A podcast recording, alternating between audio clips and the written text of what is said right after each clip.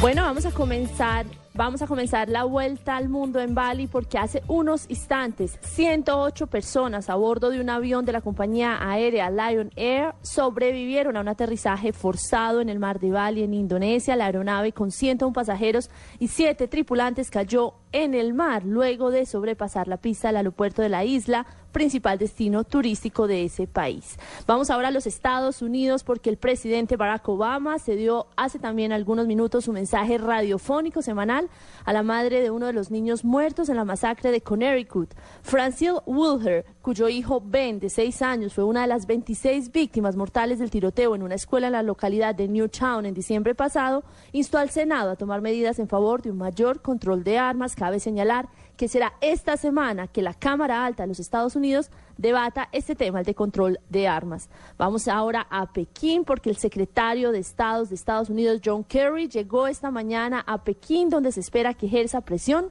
para que China adopte una posición más firme con Corea del Norte por su programa de armas nucleares. También cabe señalar que China es el aliado cercano, el más cercano a Corea del Norte, y se espera que Kerry pida que el país utilice este poder político y económico para forzar a Pyongyang a moderar sus acciones y su retórica. Y terminamos en Seúl, porque el cantante surcoreano eh, Pipsy, conocido por su éxito en el internet del Gangnam Style, lanzó su nuevo sencillo, Gentleman, que se convirtió de inmediato en un éxito en ventas en su país. El tema ya está disponible en Internet, se puede comprar en 119 países.